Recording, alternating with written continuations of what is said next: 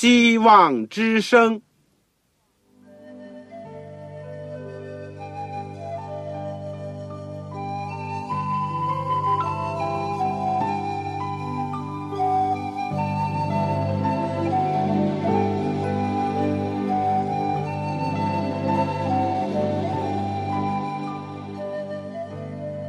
各位听众朋友，各位弟兄姐妹，欢迎您收听信徒培训这个节目。教会的兴旺，不单表现为人数众多，更要求教友的素质好。为了使教会真正达到人丁兴旺，又灵性健壮，希望之声特别为广大的信徒制作了信徒培训这个节目，满足主内同工同道的需要。信徒培训由黄牧师主讲，将有多种课程推出，欢迎弟兄姐妹们踊跃参加。下面我们就把节目时间交给黄牧师。各位亲爱的弟兄姐妹同工同道，欢迎你们收听我们希望之声信徒培训的节目。我们这个阶段都是学习保罗书信，我们现在学习的是罗马书。今天是第三讲，我们的题目是福音的效果和功能，以及拒绝上帝福音的可怕的后果。这个经文呢，是在罗马书第一章十四节开始，一直到结束第三十二节。我们在学习之前。我们一起祷告，亲爱的天父，我们谢谢你，借助这个空中的电波，我们有那个大的课时，我们奉你主耶稣基督做我们的教师，我们都愿意坐在主的脚前，要打开主宝贵的圣经，来一点一点的学习，求你光照我们，教导我们，当我们不明白的，求你能够给我们属天的智慧。当我们明白的，给我们用信心能够顺服你，能够把主的话实行出来。当我们存着感恩的心，我们更加把你的话语、把你的真理、把你的福音传扬给其他还没有听见的人。愿主祝福我们今天所有认得的、不认得的、近处的、远处的兄姐妹、我们的同工以及收音机旁边的朋友。愿主借着保罗的经历。鼓励我们，安慰我们。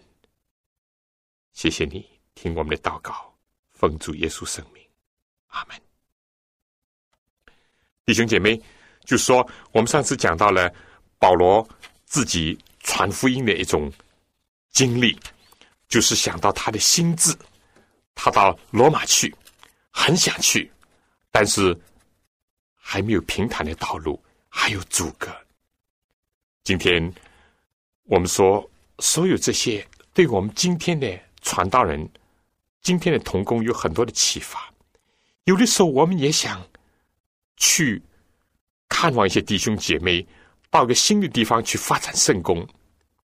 有的时候顺利，但有不少的时候遇到困难、遇到挫折，这路似乎没有开。我自己有这个经历。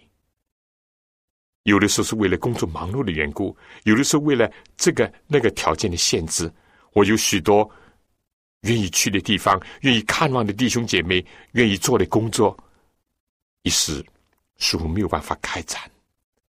主是知道我们的心愿的，主会用一种奇妙的方法来完成他自己的工作，会有他自己的带领。所以重要的，我们知道。就是要顺服主，顺服主。在保罗的经历里面，我们也深深的知道，传福音的人生的道路也由不得自己的，有的时候有撒旦的阻挡，但是我们更加要相信上帝的执掌，几乎有恶者的破坏，但是我们更加相信有上帝美好的安排。另外，我们也可以这样来理解。往往在这样的时候呢，上帝会有一些新的带领。我们记得在《使徒行传》第十六章，保罗有一次经历，他本来想到亚西亚去讲道，但第六节说呢，圣灵禁止他们。那么就转到比推尼去吧。第七节又说，耶稣的灵却不许一个传道者想为主做工传福音，为什么耶稣的灵圣灵不许呢？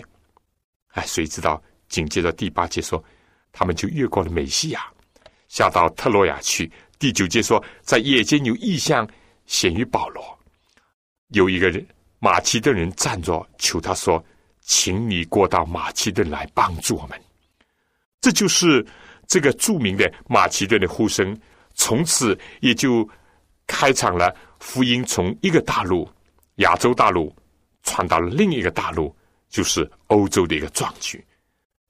在这里。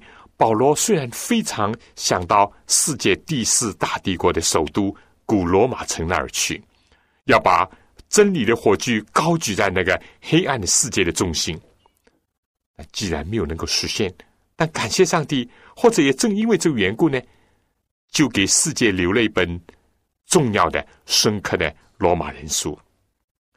多少年以后，上帝应允了保罗的心愿，把他带到了罗马。我们上次讲是带着锁链去的，人看来固然是不幸，但谁知道上帝是万事都互相效力，非但是试炼了那里的教会和弟兄姐妹，而且造就了他们，也兼顾了保罗自己的心。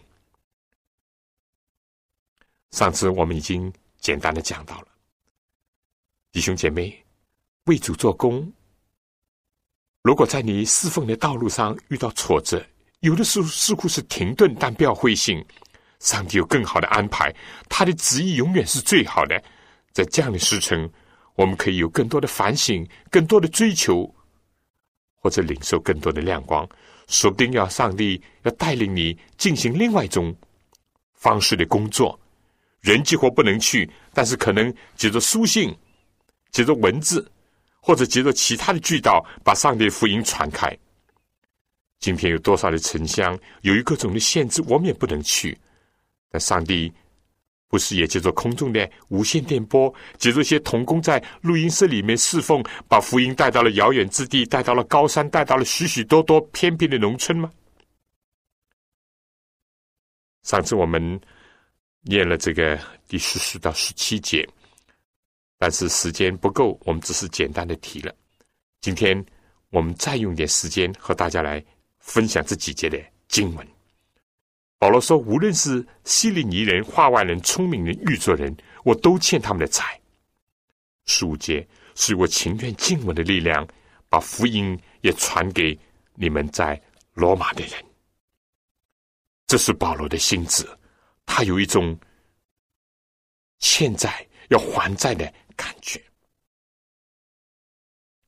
我们说，这种感觉催逼着他，使他能够勇往直前。”使他能够不顾一切的尽上他自己所有的力量，能够去传福音。我们说，圣经里面常常提到这个还债的问题。耶稣甚至讲，如果有一文钱还没有还清呢，就是会有后患的，要注意要还清它。当然了，我们也说尽可能的不要借债，这也是一个很好的忠告。更加不要养成一个喜欢借债的一个习惯。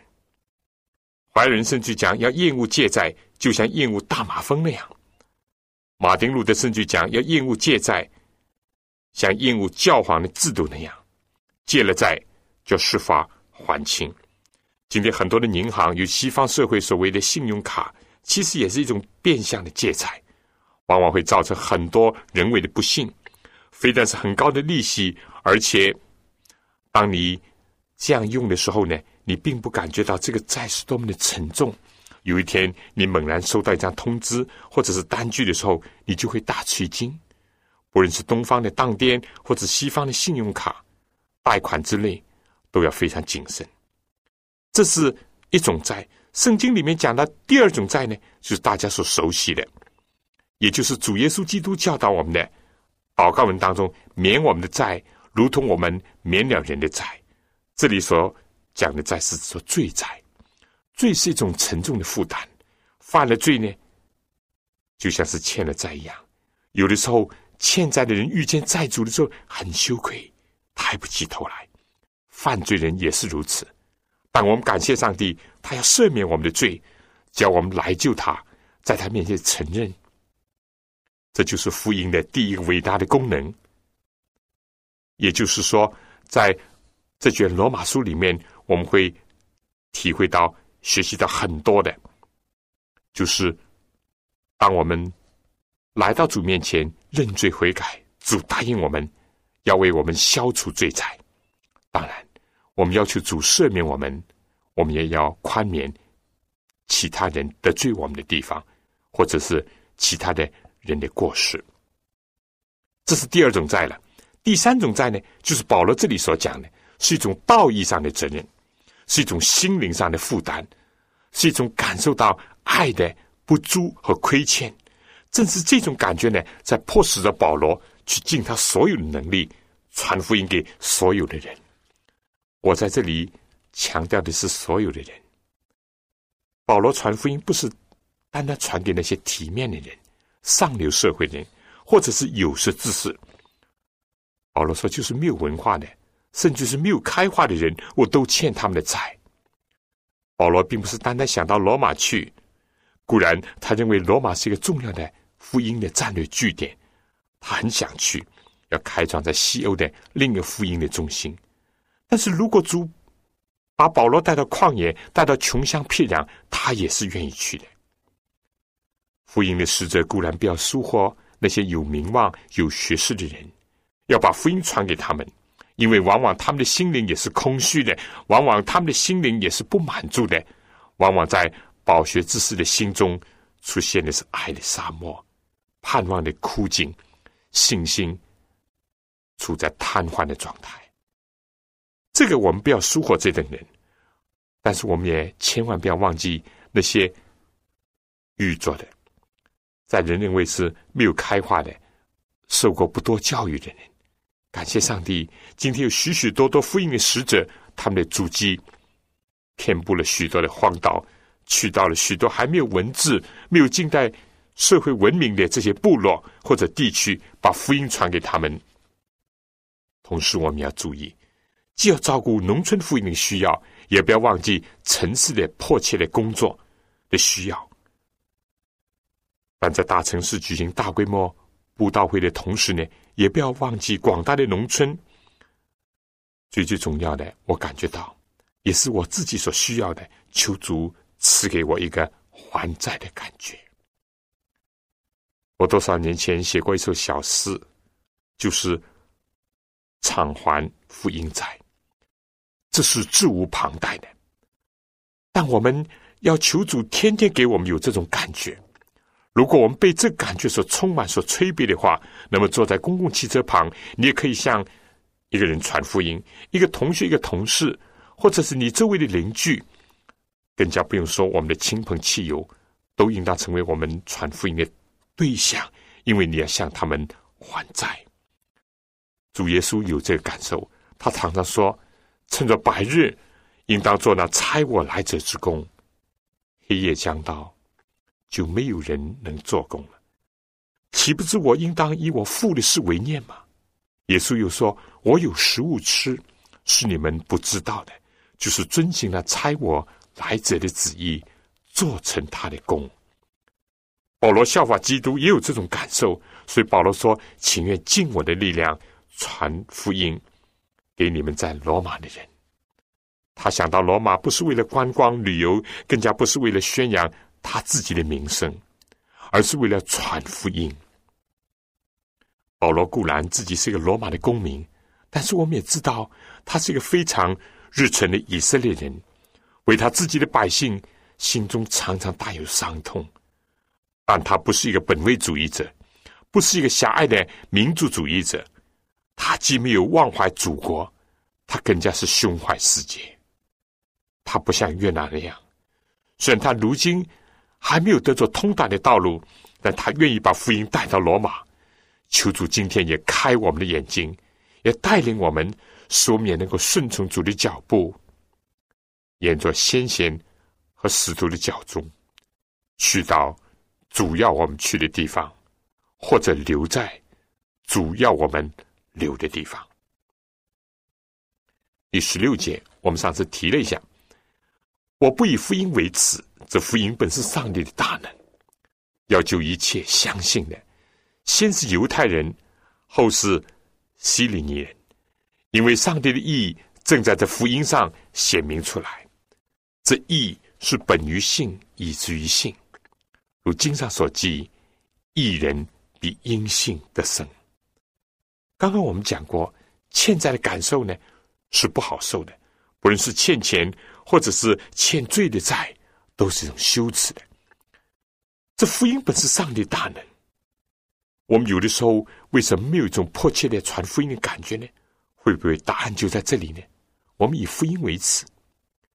有些人以为福音在二十世纪科学昌明的时代显得很不相称，有的时候在强大的政治宣传面前，或者我们也会受到这个试探。哎，现在是不是传福音的时候呢？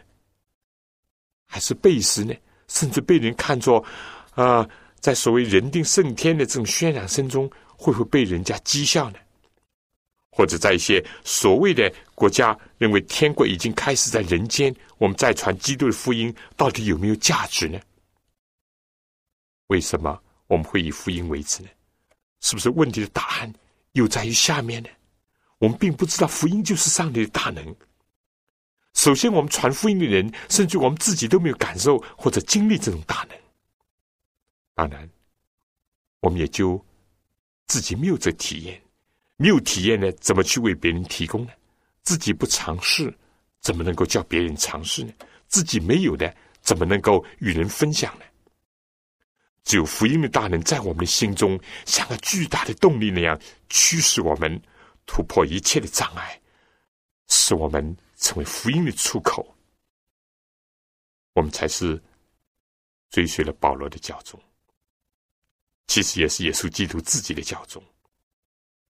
耶稣基督早已看到历代以来，尤其是在这世间的末了，有人会为着他的名和他的道感到羞耻，所以耶稣当日对众人说：“今天也是对我们说，尤其是对传道人说：若有人要跟从我，就当舍己，天天背起他的十字架来跟从我。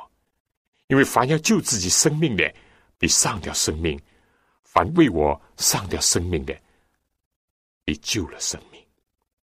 路加福音第九章二十六节又说：“凡把我和我的道当作可耻的，人只在自己荣耀里，并天赋与圣天使的荣耀里降临的时候，也要把那人当作可耻。但愿我们都能够经历上帝大能，就是他福音的大能。”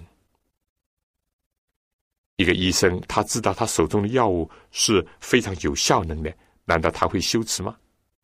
他会耻于把这种药物介绍给人吗？一个军事家，一个司令员，如果知道他的部队是非常强大的，难道他会耻于去接受挑战吗？或者是不敢去应战吗？一个传道人，如果知道他所传的福音是大有能力的，而且是上帝的大能，不是人的能力，我们还会感到羞耻吗？愿上帝怜悯我们。而这种能力呢，我们说更加不是一般的能力，不是由于钱财、名誉、地位、知识所带来的能力，救人的能力，这是上帝要救一切人的能力。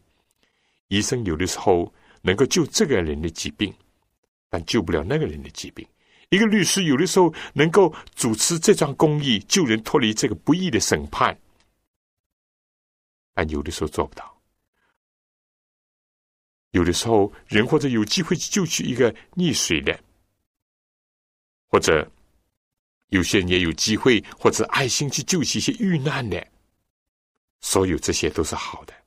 但唯独上帝的大能、上帝的福音，要拯救所有的人，非但是救人的今生，而且救人脱离永远的沉沦。正像最著名的圣经章节《约翰福音》三章十六节所讲的。上帝爱世人，甚至将他的独生子赐给他们，叫一切信他的不至灭亡，反得永生。男女老幼、资裕贫富、古往今来，只要人接触到这个能力，就能得着拯救。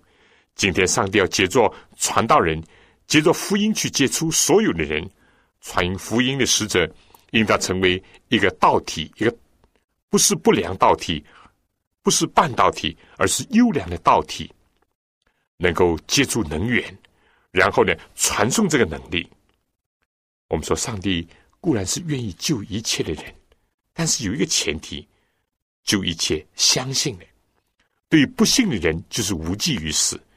这个道理其实也是很简单的，不信就得不着，不信就没有行动来响应。这里有个次序，上帝救人也有他的步骤，先是犹太人，后是希利尼人，也就是希腊人。这也是上帝的一个慈爱的安排。上帝本来愿意借着犹太人成为一个祭祀的国度，去为他在这个世界。当中传福音，他们有这个特权，但他们也有第一个义务。权利和义务呢，永远是手牵着手的，但他们拒绝了。他们只想要权利，不想要义务。福音呢，结果就传到了外邦。但在这里很可惜的，正像保罗以后会提到的，犹太人呢，只是追求神迹。希腊人呢，追求人间的智慧，所以许许多多的犹太人、希腊人呢，都不能够尝试到上帝的大能，都不能最终获得拯救。但是，凡是相信的，那么不论他是犹太人、希腊人，不论是中国人、美国人，凡是相信的，都可以得救。这里说：“一人比因信得生。”因着信心来响应上帝的福音，就能够得着生命。一个医生如果说我给你最好的药物，但如果你根本不信，随手把这个药物丢了，那你的病怎么能够得到医治呢？再说，你就是吃了这个药，但是你半信半疑的，现在证明，结果这个药物在你身上的作用也是很微弱。我们说，生命怎么能够获得拯救呢？当我们掉在这个深坑里面，上面有个人说：“我垂下根绳子，你拉住这根绳子，我把你救起来。”你如果不信，哎呀，这根绳子这么细，我人这么重，而且我又在这个深坑里面，怎么能够把我救起来呢？你如果不信，你就不能得到拯救；信呢，就能够获得生命。为什么这个福音有这个大能呢？这里说，因为上帝的意义正在这个福音上显明出来。在上帝这方面，福音是显明他的意义。上帝怎么救罪人呢？就是上帝叫耶稣基督替罪人死，满足律法的要求，满足公义的要求。因为罪的公价就是死。上帝是无罪的，耶稣替我们成为罪，担待我们的罪，这就显明上帝的爱，同时也显明上帝的义。这个福音对我们病入膏肓的人，对我们这些犯罪必死的人，确实是大喜的信息，但同时也确实是上帝奇妙的慈爱的彰显，以及上帝。公义的表现，对圣子上帝来讲，我们说这是一个十字架，一个沉重的十字架，他为我们担当，为我们背负，为我们定死在其上。而对天父上帝讲呢，十字架对他心如刀割，主替我们死，我们从此就知道何为爱。也从此我们就知道，这律法的公义是何等的神圣，任何做犯的人都要抵赏。这个义，保罗说，是本于信，以至于信。当人的信心响应上帝的信实的时候，当人用信心的手去握住上帝信实的应许的时候，义就彰显了，既彰显了上帝的义，也彰显了上帝的义成就在我们这个原来是罪人身上的这种转变。耶稣基督无罪的替我们成为罪，不需要死的替我们死在十字架上。就彰显了上帝的慈爱，也彰显了上帝的公义。我们只要用信心去握住这个，那么非但自己得做，从此也使得上帝的慈爱和公义大放光芒。我想下面呢，请大家听首歌《大在耶稣之名》。大在神在耶稣之名，天使君当夫妇，奉献冠冕尊贵光荣，尊他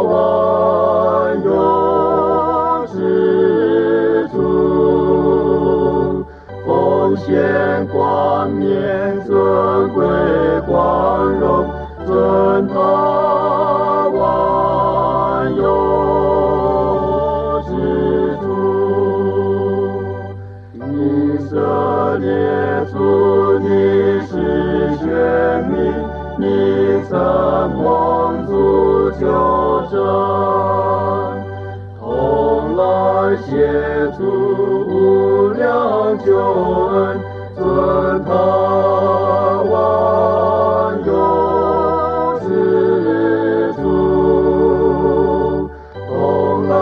借助无量救恩，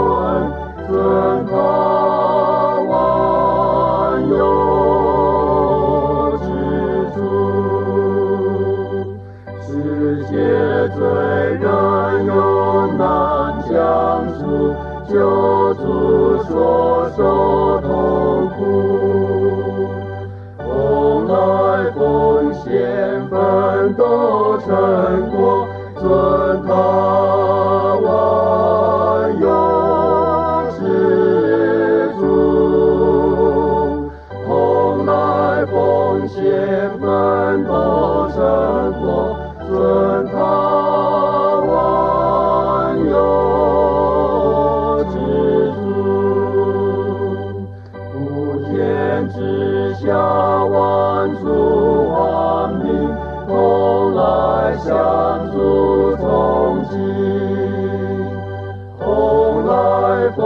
献一切尊荣，尊他万有之主，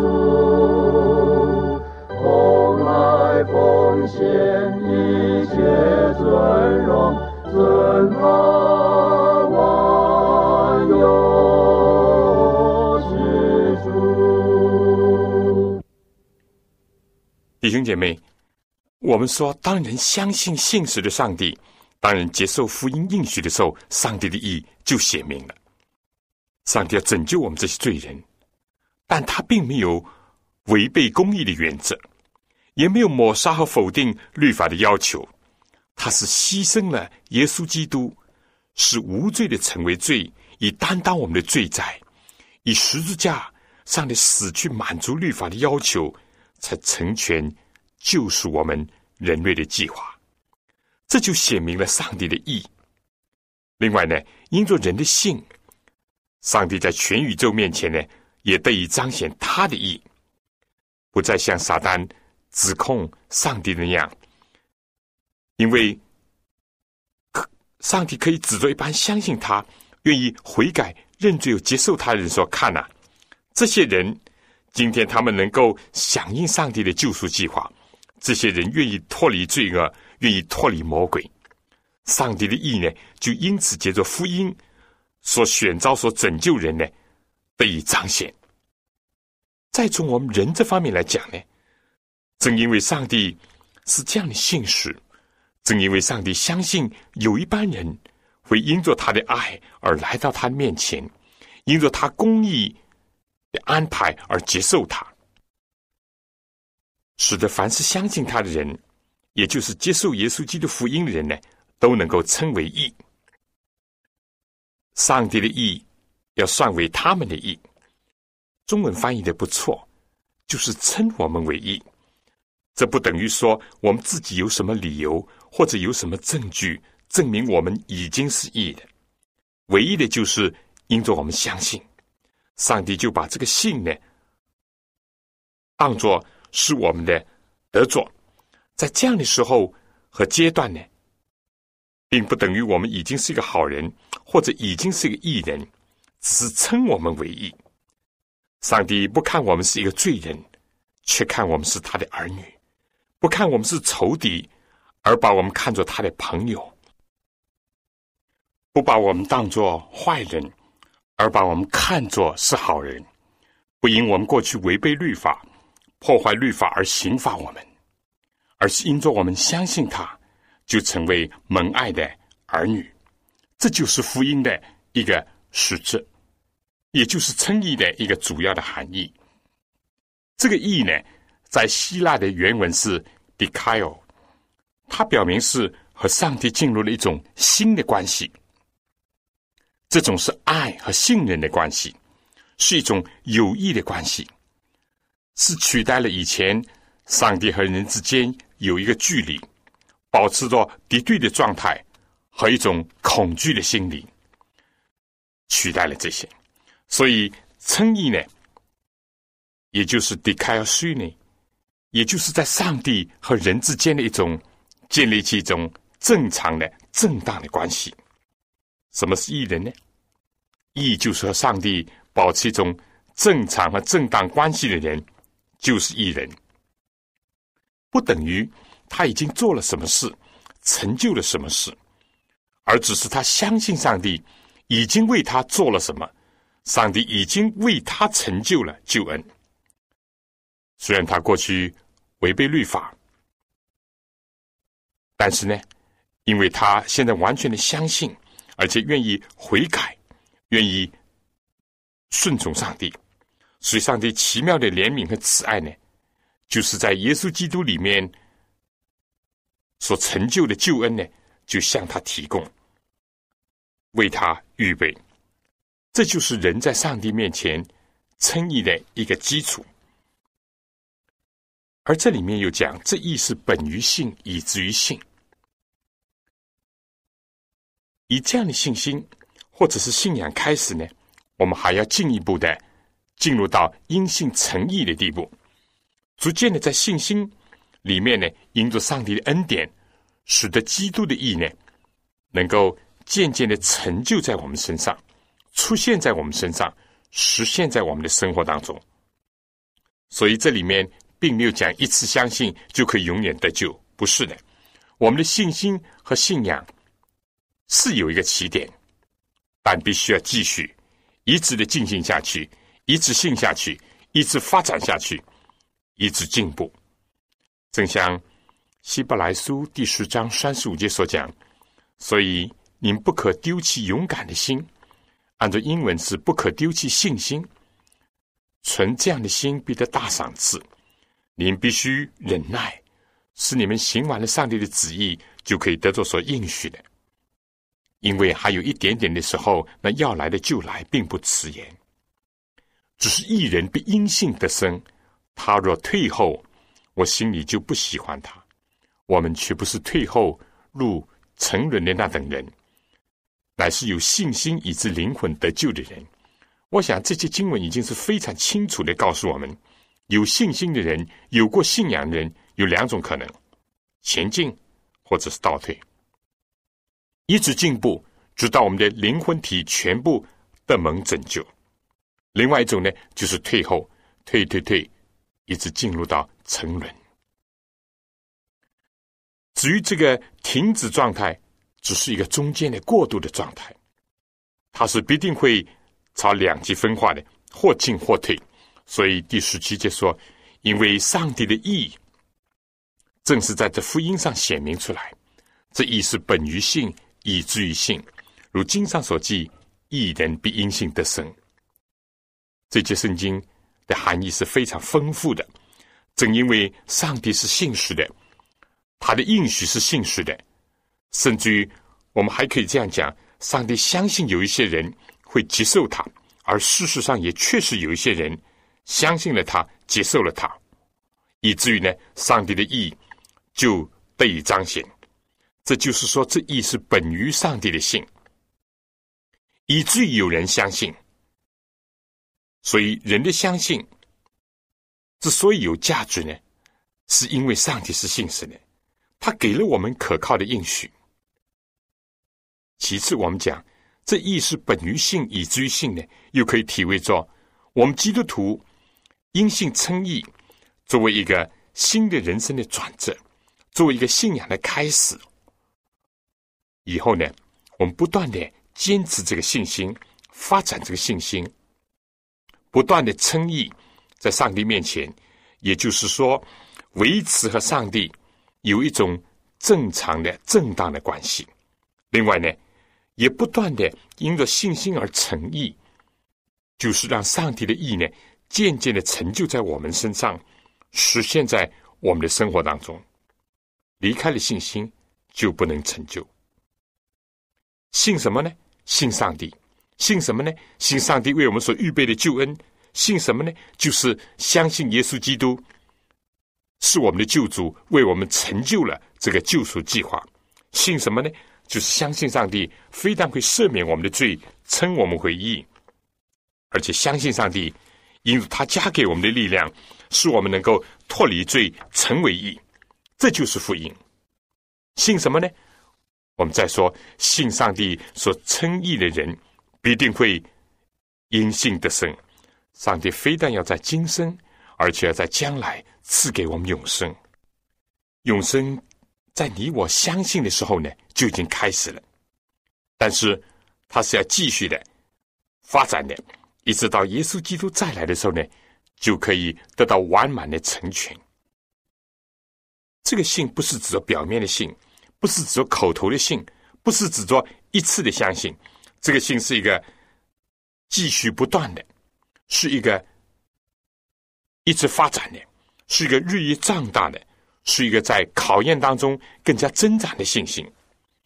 如果我们查考保罗的整个书信，我们就会发现，这个信固然是指着我们基督徒的信仰，或者说是宗教，像格林多后书十三章第五节所讲的，这个信呢，当然也表明我们的一种真实无为的一种心态。像格林多前书十五章十七节所讲的，但这个信在保罗的书信里面呢，也含着一种忠诚的意思，就是要像帖撒罗尼迦后书第一章第四节所包含的意思，要像一个士兵那样忠勇。而信心有的时候呢，也表明是一种不可摧毁的一种希望，就像是格林多后书第五章第七节所表明的。最后，我们要说。信心这个字在保罗的含义里面，更加是指着完全的接受，一种绝对的信托。所以，这个信心便是以感情上的一种感悟，理智上的一个统一，最后一直到心意上的完全的相符、完全的交托，并且在行动上结出果子来，有所表现。这是圣经，或者是保罗书信，信心讲到信心所有的含义。正像旧约约伯所讲的，哪怕是上帝杀我，我也仍然要相信他。同样的，另有一位这个 Stephenson 他说：“我信上帝，结果有一天我在地狱里面醒过来，我仍然要相信他。”这样的信心。一定会带来奇妙的拯救，或者是说救恩。如果我们追溯一下历史的话，我们就知道，在保罗的时代，在耶稣来到罗马的时候，人们由于对罗马政权的不满，对于当时流行的哲学的种种的冷淡，以及对于社会现象种种的困扰，特别是在人心灵当中的空虚，不论是有钱人或是穷苦人，不论是压迫人的或者受压迫的。都处在一种心灵空虚的状态当中，所以都希望能够寻求救恩，当时固然有不少的人，比如有个叫这个 Epictetus 的，他称他的讲习所是作为心灵病患者的一间医院。另外呢，还有一个哲学家称他的讲论呢是救恩的医药。就和保罗同时的更加著名的 Seneca，他就说到，当时所有的人都在仰望救恩。他说：“我们所需要的就是有一个人能垂下他的手来，把我们救拔起来。”这样一位著名的人，就 Seneca，他都感到他自己是一个软弱无望的有罪的人，所以这个 Epictetus 就说。当时人们都在寻求一种平安，这个平安呢，不是当时的罗马该撒皇帝的宣告所能带来的，而是从上帝来的。就在这样的时候，耶稣基督来到了世上，传扬了福音。也就是在这样的时候，保罗继续的高举福音的大旗，为要使那在黑暗当中人得着光芒，使失望的人得着希望。使心灵混乱的人得享平安，让一切死在罪恶过犯当中人有生命和丰盛生命的这样一种信仰。上帝大能的福音为人成就了这样一种伟大的成果。那么，拒绝上帝和拒绝福音的人又将如何呢？所以，接下去保罗在第十八到三十二节，也就是我们。所要学的第二部分就是讲到保罗指出了这个和上面一段成为一个强烈的对比。十八节这里说，原来上帝的愤怒从天上显明在一切不前是那些行不义、阻挡真理人，后果就是这样的不同。相信的就成为义人，就有永生；不信的，就是不义的人，在他们的身上。就显出上帝的愤怒。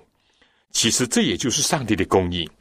如果说这些相信的人是从阴性称义到阴性成义的话，那么这些不信的人，他们就是从自己行不义，还要去阻挡真理。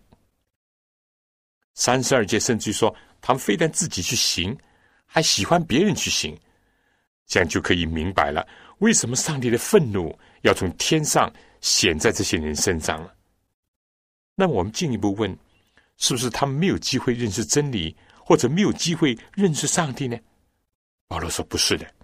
第一个证据就是，上帝的事情，人所能知道的，原写明在人的心里，因为上帝已经给他们写明。一个很有趣的，也是很奇特的现象：唯有人类呢，有敬拜和崇拜的本能；所有其他的动物，甚至高等的哺乳类动物，包括猿猴。他们可以模仿人跪在地上，但他们没有敬拜的意识。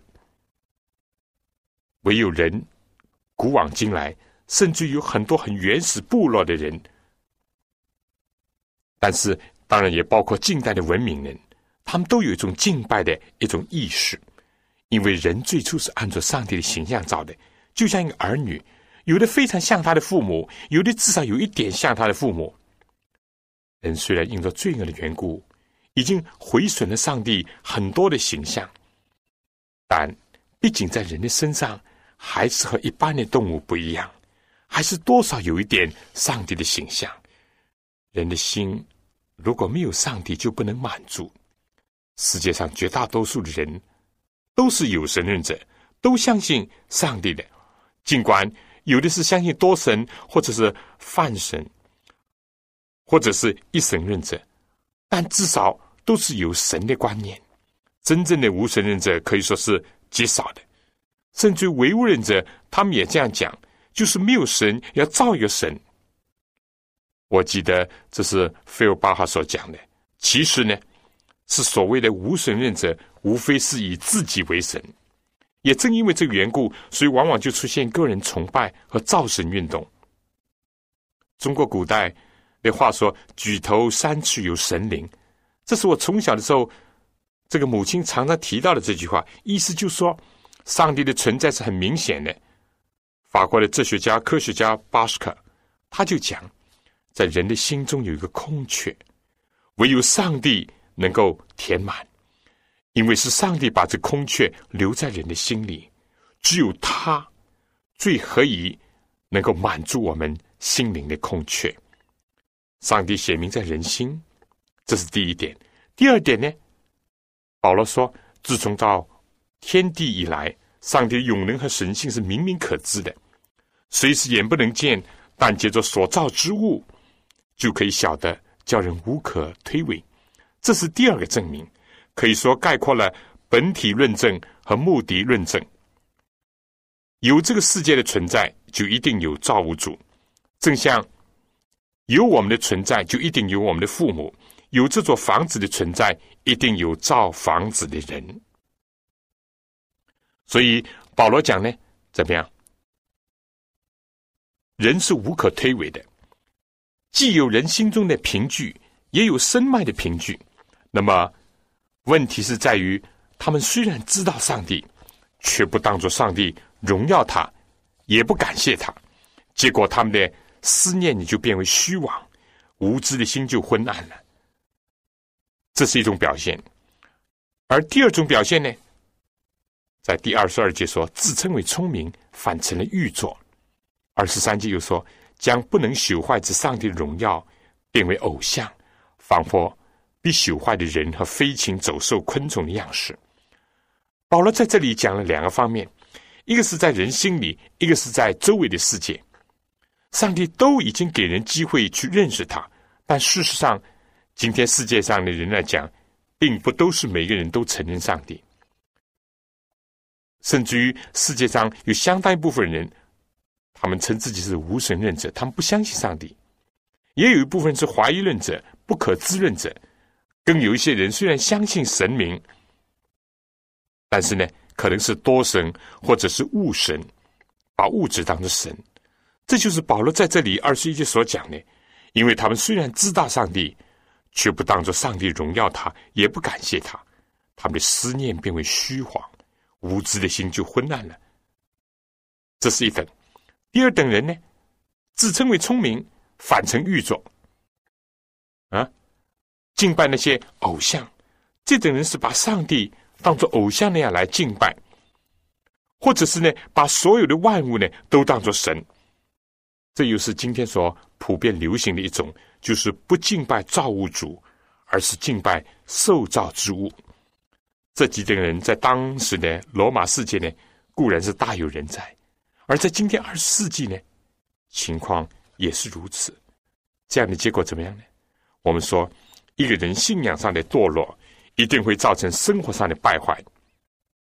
一个人心灵的殿里所供奉的，如果尽是偶像，或者是虚无。那么他的生活行为当中一定会出现混乱和败落的景象。所以二十四节保罗讲，上帝任凭他们顺着心里的情欲行污秽的事，以致彼此点辱自己的身体。他们将上帝的真实变为虚谎，去敬拜侍奉受造之物，不敬拜造物之主。主乃是可称颂的，直到永远。阿门。我们说，上帝福音的功能是要救人，但是拒绝福音的结果呢，就是走向蒙救的反面，就是堕落和成人。我们说，真理要在人的身上释放人，使人自由，而且要教导人逐渐的在人的心思意念、生活上恢复上帝的形象。但是，拒绝和阻挡真理的人呢？践踏真理人呢，就像第十八节所讲的，就一定会收到他们必然的后果。我们说无神的结果是可怕的。中国话讲“无法无天”，没有天，没有上帝，一定会导致不法。过去的法国大革命的历史是近代一个鲜明的例证，还有其他许许多多例证。但就算有了神，如果把神当做一个偶像，当人把上帝的观念降低的时候，他的道德水准也就一定会降低。当时罗马世界的神明呢，都是争风吃醋，都是彼此仇恨残杀，都是淫乱不堪的。所以可以想象，信奉这些罗马异教的这些人的状况。不过我们说，福音正是显明上帝意的话，那么拒绝福音的后果呢，就一定会承受上帝的愤怒。我们讲，上帝固然是爱，但上帝也是公义的，他万不以有罪的为无罪。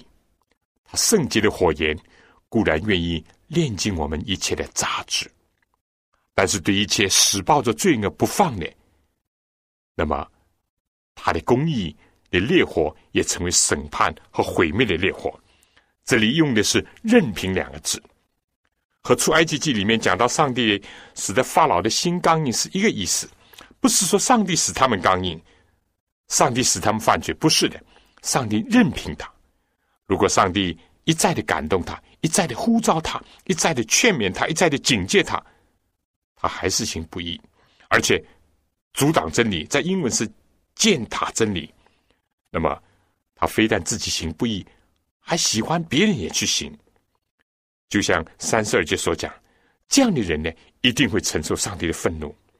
对这个，难道我们还有疑问吗？第二十六节开始就进一步的，他说：“因为上帝任凭他们放纵可耻的情欲，他们的女人把顺性的用处变为逆性的用处，男人也是如此。”弃了女人顺性的用处，欲火攻心，彼此贪恋，男和男行可羞耻的事，就在自己的身上收受这枉为当得的报应。这个同性恋不是今天刚刚有的，可以说自古就有，而罗马时代也是非常的盛行。这里我想没有怀疑的是指着男的同性恋，或者是女的同性恋，大家一定会记得。上帝在罗德的时代，怎么样用天上的硫磺火烧毁了索多玛、俄摩拉？那个城市里面人，就是放纵这种不法和罪行的一个大本营。我们说，虽然不应当藐视或者是拒绝帮助那些同性恋者，具体的问题要加以具体的分析，但是我们并不能赞同同性恋，正像今天有些团体甚至有些教会所做的那样。我们可以把他们看作是犯了罪的病人，需要医治，需要拯救，但并不能姑息。我们今天也不能笼统的讲，艾滋病就是上帝对同性恋者的惩罚，因为艾滋病者有的是血友病的患者，在输血的过程当中染上的，有的甚至于是从父母那儿带来的，有些可能是由于这个担当某些工作所染来的，但是我们也不能不看到这样的事实。艾滋病患者的大部分都是同性恋者或者是异性乱交者，当然这也包括了呃其他一些吸毒的。今天人们谈到艾滋病，就好像是以前所讲的这个癌症啊、肺痨那样，谈腐变色、谈痨变色。但虽然如此，今天还是有很多的国家和地区盛行着同性恋，甚至美化同性恋，这是不应当的。第二十八节，这里三次用了“任凭”这两个字。二十八节说，他们既然故意不认识上帝，这就更严重了。不是说没有机会认识上帝，这也甚至不是把上帝当做偶像去敬拜，而是故意不认识上帝。下面就说，上帝任凭他们存邪僻的心，行了些不合理的事情。所以我们说，不要。这个竟把眼睛盯在那些同性恋者的身上，这固然是一种不法，是一种道德败落的一个行为，但是还有许许多多不合理的事情。保罗这里提到，装满了各样的不义、邪恶、贪婪、恶毒，满心是嫉妒、凶杀、增进、诡诈、毒恨，又是残绑人的，背后说人的，怨恨上帝的，辱骂人的，狂傲的、自夸的。虐造恶事的，违背父母的，无知的，背越的，无亲情的，不怜悯的，所有这些都是罪，也都是拒绝福音、拒绝真理的必然后果。什么时候人不以上帝为生活的中心，就必然以自我为中心；人不以属灵的高尚的事物为思念、追求的对象，人就一定会以自己肉体的情欲作为主宰，加以放纵。尽管罗马时代。有一部分人称为是自由人，他们为这个沾沾自喜，他们不属于奴隶阶层，但是他们还是罪的奴仆，甚至于尽管人可以做君王，甚至做罗马帝国的皇帝，但是就像历史所记载的，在罗马最初的十五个皇帝当中，有十四个是同性恋者。上梁不正下梁歪，所谓君子如日月之明，一国家的首领尚且如此，那么上行下效，这是可以想象的。以至于当时那些思想家、历史家都惊叹古罗马的危机、跟毁灭和道德败落的景象呢，是连在一起的。他们可以统治人，但是不能管制自己的情欲。所谓的王后呢，也是这样一些人。格老丢的皇后每天晚上到妓院去放纵情欲，变成了一个荡妇。据历史记载，在罗马共和的开始几百年，甚至于。没有离婚的记录，但是到了以后，正像这个思想家塞内卡所讲的，妇女结婚就是为了离婚，而离婚呢，就是为了结婚。罗马的败落，是不是为今天的世界也敲起了另一次的警钟呢？保罗在二十九三节所提到的，也都在提摩太后书第三章里面提到，都是末日的危险的迹象。我们可以说。古罗马固然是由于外族的入侵，最终终止于群富，但也可以说是由于内部的败坏，由于道德的败落，而摧毁了一度是世界上最大的帝国。第三十二届也是最严重的。他们虽然知道上帝判定行这样事的人是应当死亡的，然而他们不单单是自己去行，还喜欢别人去行。我们不能说上帝没有警戒人，这些人是已经到了胆大包天的地步。这样的人如果遭受自己枉为当得的结果，或者是承受上帝愤怒的这种报应，还有什么可以为他们辩护的呢？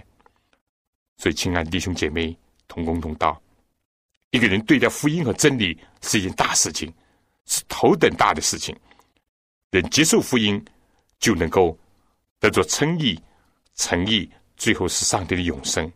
人如果拒绝福音、拒绝真理，后果是非常严重的。但愿意每个主的仆人、每个主的儿女，不以福音为耻，相反呢，以所有的罪恶为耻。但愿每个人都不要自我放纵，作为骄傲，而是要学保罗这样以救人的福音的大能为自豪。弟兄姐妹，愿上帝能够。光照我们这些人。好了，最后呢，如果你有什么属灵的分享，或者还有什么问题，对我们所研究的，请你来信。来信请寄香港邮政总局信箱七六零零号或者三零零九号。你如果需要圣经和小册子当中的一本，也可以赶快的写信来告诉我。祝九，好了，下次再见。